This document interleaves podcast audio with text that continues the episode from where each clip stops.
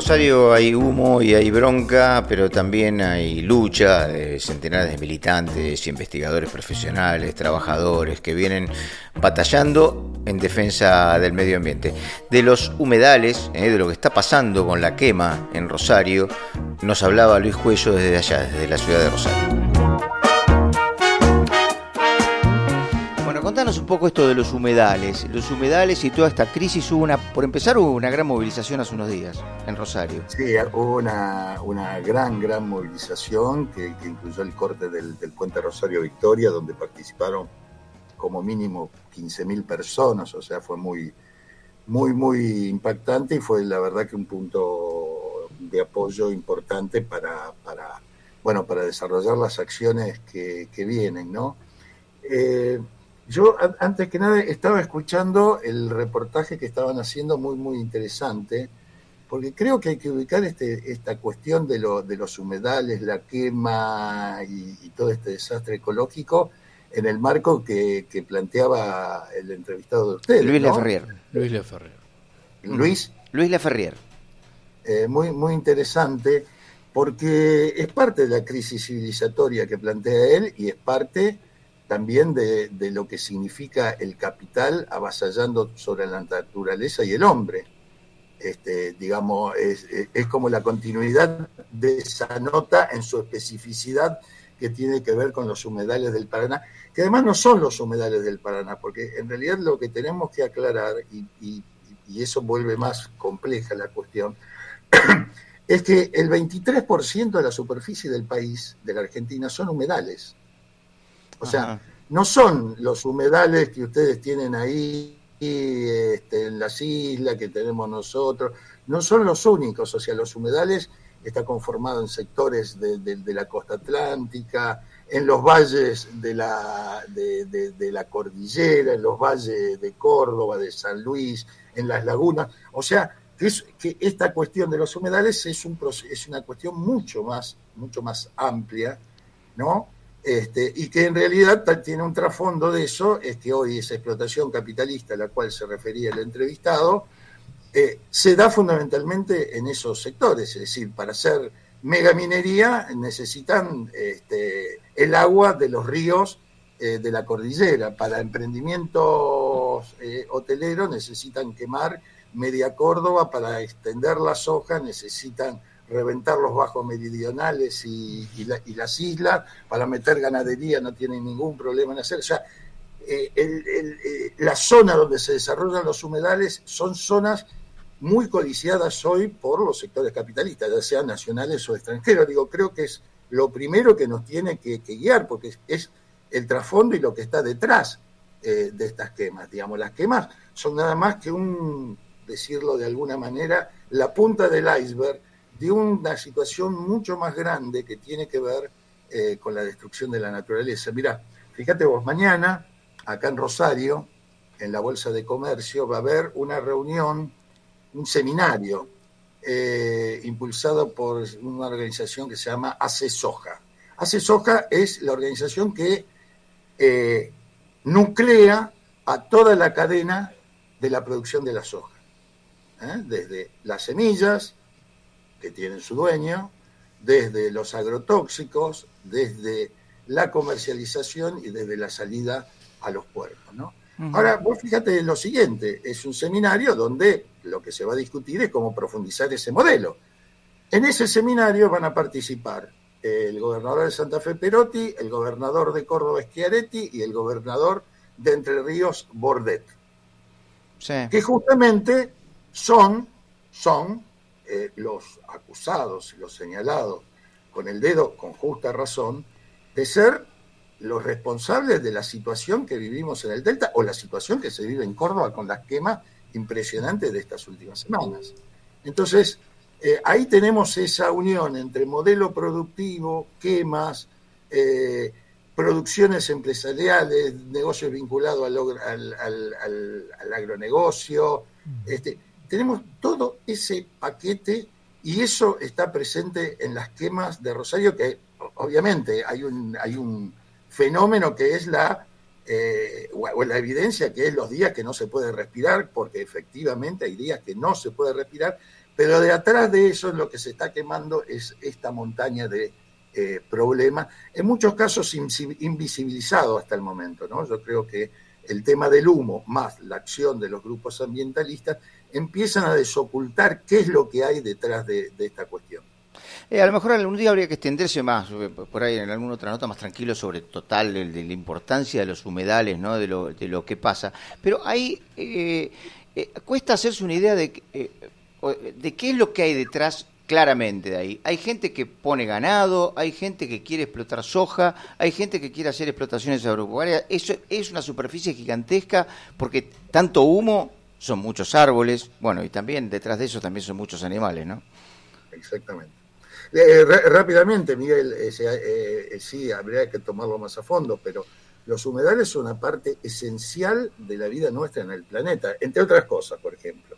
En los humedales es donde se cargan, por decirlo de alguna manera, las napas subterráneas, de las cuales proveen agua a infinidad de pueblos de la pampa húmeda. Por ejemplo, sin humedales eso se destruye. Los humedales son un reservorio de oxígeno.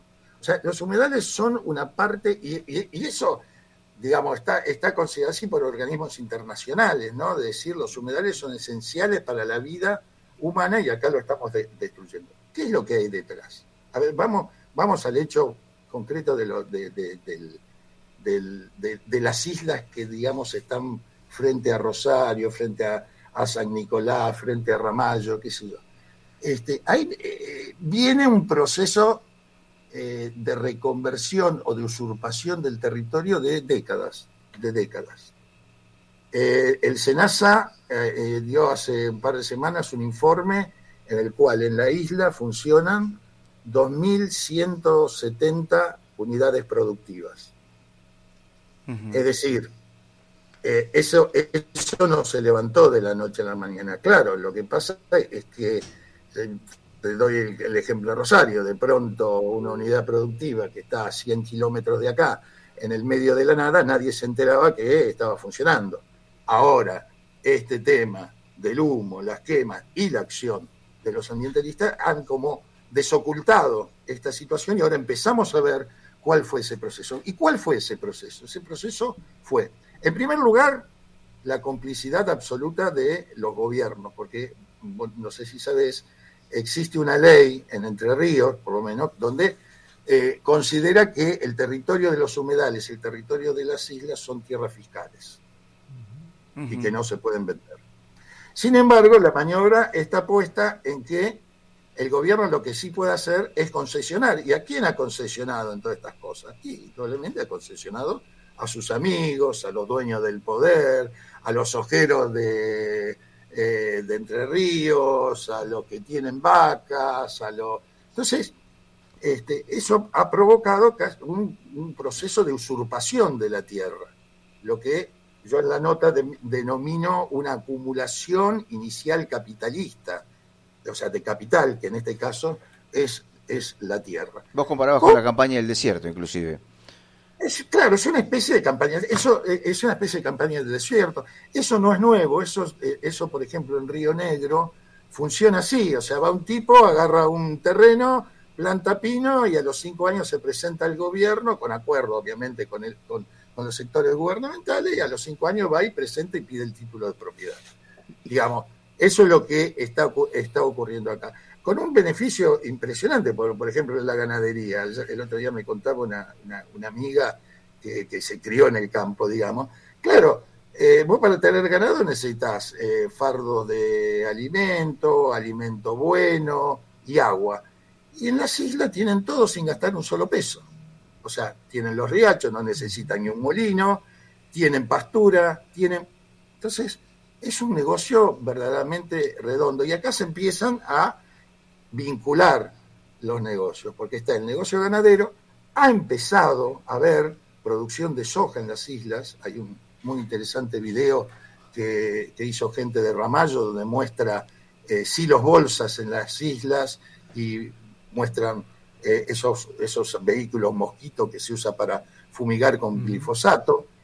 A eso agregarle los negocios inmobiliarios que se están refregando las manos, o sea, más de algún empresario están pensando en un Nordelta más allá de los desastres ecológicos que, significa el Nordelta, construido durante la intendencia de nuestro actual superministro de Economía Massa.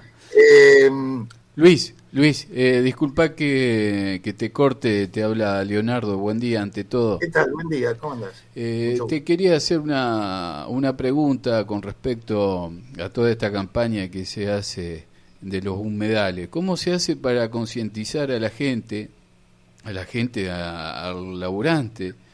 Porque hace poco estaba en un curso y estábamos hablando del eh, acuífero guaraní, donde se dice que eh, Lewis eh, es el dueño, ¿o no? Me equivoco. Eh, se comenta, no se puede. Sí, lo que está claro es que Lewis está. eso, eso no hay duda. Y bueno, y un laburante dice, no, pero no sabe cómo cuida la fauna. Entonces, este, el desconocimiento, la, la falta de información, también la influencia de los medios de comunicación, hace que todas estas cuestiones que son fundamentales para nuestra existencia queden de lado y aparezca este el chacarero, el que este, produce soja como eh, el buenito de la película, por decir así. Este, ¿Cómo se hace para concientizar? Obviamente me va a decir por, por los medios, pero para que tome conciencia la gente de lo que estamos pasando y de la agresión a la naturaleza que se le está haciendo. Vos hablabas de la conquista del desierto y esta es la conquista del desierto este, contra la naturaleza. Eh, bueno, creo que haciendo esto, explicando. No hay, no hay, no hay otra manera que es eh, siendo parte de una campaña sistemática de explicar y de, y de vincular los distintos, los distintos problemas, porque seguramente eh, hoy, inclusive en el propio Rosario, hay sectores de trabajadores o hay sectores populares donde, aunque lo han sufrido, el humo forma parte de que su prioridad número 10, porque la primera prioridad es cómo darle de comer a los pibes o cómo eh, enfrentar los tiroteos que hay normalmente en Rosario. Entonces. Eh, Acá también, ¿eh? Bueno, por eso, y hay que. Este, es una campaña sistemática de, pelear, porque, porque en realidad esto es parte. Esto es parte. Y no, hay que disociarlo de la pelea general por, por otras cuestiones. Por ejemplo, nosotros en la provincia de Santa Fe estamos viendo una extraordinaria, una fuertísima eh, huelga docente contra un gobierno que es el mismo gobierno que aplica los planes de extensión de, de, utilizar más agrotóxicos, de mayor negocio para los ojeros. Entonces, eh, todo esto está vinculado y yo creo que la gran tarea es justamente permitir establecer esos hilos conductores para saber que hay una pelea que tiene sus particularidades, pero que en realidad es parte de esta crisis eh, civilizatoria que se refería eh, Luis, al comienzo. Bueno, Luis, le vamos a seguir a esta, ¿eh? Porque se nos hizo eh, muy corto el programa. Pues, hay mucha gente saludando que tenemos que nombrar, porque si no se nos van a ofender como vos. Te agradecemos mucho este informe. Invitamos de nuevo a extenderlo, leyendo en la revista borradordefinitivo.com.ar un par de notas sobre esta cuestión que, bueno, que escribió Luis. Me retracto, le mando un abrazo y no lo trato de usted. Ah, bueno, bueno. Te va a decir ahora, ahora. estamos bien. No, no, eh, yo, solamente un chivo, eh, digamos, de, la acción del puente van a seguir otras otras acciones, ¿no? Obviamente es un tema muy largo como para poder tomarlo tan eh, acotadamente. Por eso, este, si leen la nota, está un poco más desarrollado y hay que volver al hábito de leer.